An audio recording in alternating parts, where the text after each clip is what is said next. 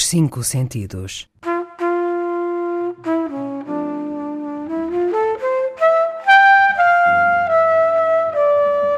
Um programa de Mário Cordeiro.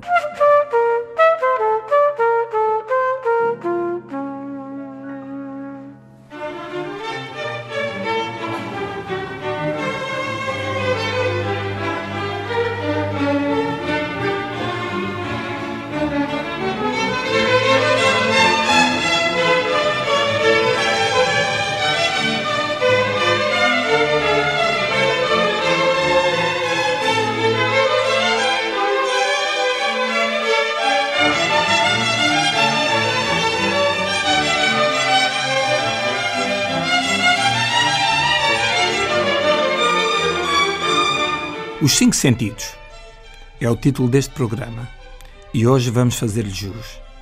Ouvimos Bach, é o nosso primeiro sentido. Bach, nostálgico, alegre, virtuoso, calmo, contemplativo, fogoso, simples, elaborado, arrebatador, vibrante, sublime.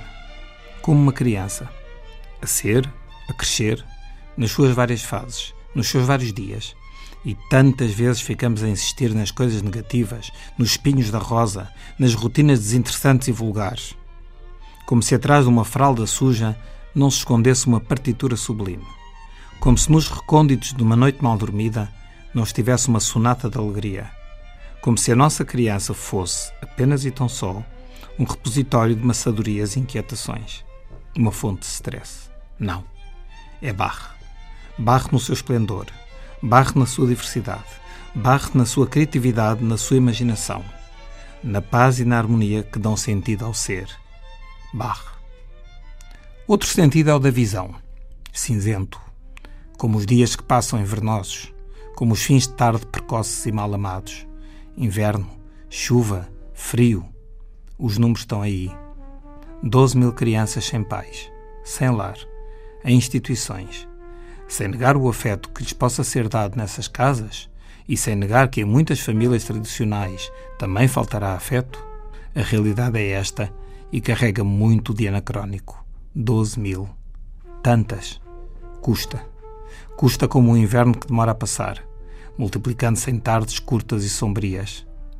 Na umidade que entra pelos ossos, nas horas que se arrastam sem desígnio, para nós e para as 12 mil crianças sem lar numa sociedade que se diz organizada e solidária. E o paladar? Mel. É doce, mas faz bem à tosse. É peganhento, mas sai bem com água mesmo sem sabão. Não deixa nódoa. E não é por acaso que os animais mais organizados, as abelhas, o fabricam.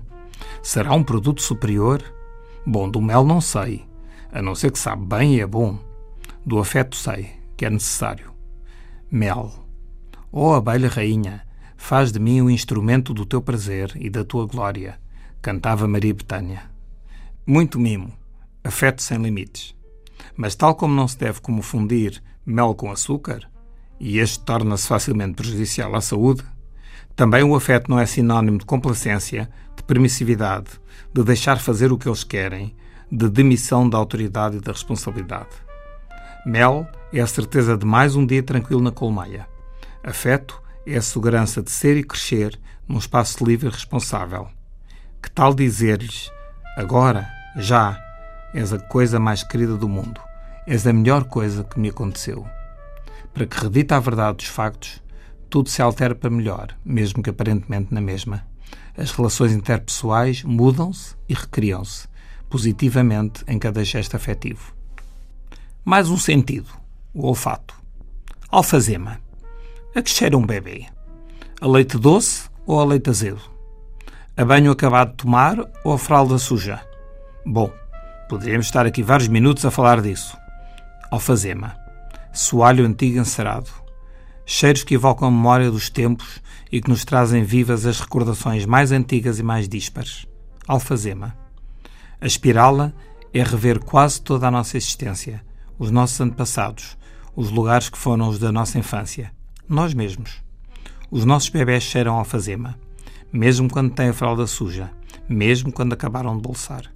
Cheiram ao passado, ao presente e ao futuro. São a evidência de que temos um passado, um presente e um futuro, como seres e como espécie. Os bebés serão bebés, mas também a nós, no que temos de melhor e de pior, no que temos de bom e menos bom, em suma, no que somos. É esse equilíbrio que dá o prazer e a sedução do ser. E o outro lado do paladar? O fel, um professor que obriga as crianças a fazer ginástica só de cuecas porque se esqueceram do fato de treino, em pleno inverno e no exterior. O outro chama estúpido a um aluno que voltou a errar três palavras, sim, três, num ditado, e diz aos outros, nomeando, que ele é um exemplo dos que nunca hão de ser nada na vida. Ele, aluno, embora parecer que se referia a ele próprio professor. Uma educadora resolve os conflitos do infantário, de crianças com 3 e 4 anos, pondo os miúdos que estavam em litígio por causa de um boneco, virados para o canto, depois dos outros todos o vexarem e humilharem e dizerem que já não gostam deles. Felizmente estes casos são cada vez mais raros, mas ainda os há, e cada um que exista é já uma aberração. Não fiquemos impávidos e serenos quando soubermos destes autênticos maus-tratos, se calhar não puníveis pela lei, como abuso sexual ou outro desrespeito grave, mas igualmente graves para a autoestima e para o desenvolvimento de um ser harmonioso. Temos de reagir. Revisitemos o sentido da visão. Amarelo Sol. O associativismo de pais e familiares de crianças com deficiências ou doença crónica está a aumentar, cada vez mais. O número de voluntários cresce, o seu campo de intervenção alarga-se e a pressão que exercem começa a fazer sentir-se junto às autoridades, avaliar fundamentalmente por duas coisas: as políticas que, mesmo às vezes a passo de caracol, estão a ser desenvolvidas, e o facto destas associações serem mais chamadas e também mais ouvidas quando da tomada de decisões políticas. Parabéns e força neste longo caminho a percorrer. E quando a audição não é bonita? Dissonância. Dizer a uma criança quando vês algo de errado, na nossa perspectiva, claro, és mau, já não gosto de ti, é no mínimo desadequado e indecente. Se a asneira foi voluntária e corresponde a uma qualquer má criação, o que há a dizer é: fizeste mal e vou ter de castigar. Mas gosto muito de ti e é por isso também que me preocupa o que fizeste. Fizeste mal, mas sei que és bom e continuo a gostar de ti, só quero é que melhores. Se a asneira foi involuntária ou a criança não tem sequer a noção das consequências dos seus atos, como aliás acontece na maioria das vezes, então será tolo rotular logo a criança de má e trazer à lição uma coisa tão essencial como gostar ou não dela. Pois, já vejo alguns sorrisos de alguns ouvintes. É brincadeira. Toda a gente sabe quando dizemos isso não é verdade. Eles não levam a sério. Pois, só que em primeiro lugar não é líquido que toda a gente saiba que é brincadeira, designadamente a própria criança, que fica com a autoestima agredida. Por outro, não haverá brincadeiras mais engraçadas, mais apropriadas e menos indecentes? E quando os sentidos são ambíguos? doce. As vacinas, claro, sempre elas, são doces, mesmo com o travo amargo da pica. E a adesão que os pais portugueses sempre tiveram em relação às vacinas é fantástica. Portugal é o país onde as taxas de vacinação são altas e a prova é a espantosa diminuição das doenças infecciosas evitáveis pela vacinação. Novas vacinas vão surgindo. Sendo a partida uma coisa boa, há que estudar, obviamente, os prós e contras e se adequam à realidade portuguesa mas nós temos um grande programa nacional de vacinação e, espero, em breve as vacinas que não fazem parte dele e que têm que ser compradas pelos pais irão ser incluídas, o que vai ser um grande alívio para os pais.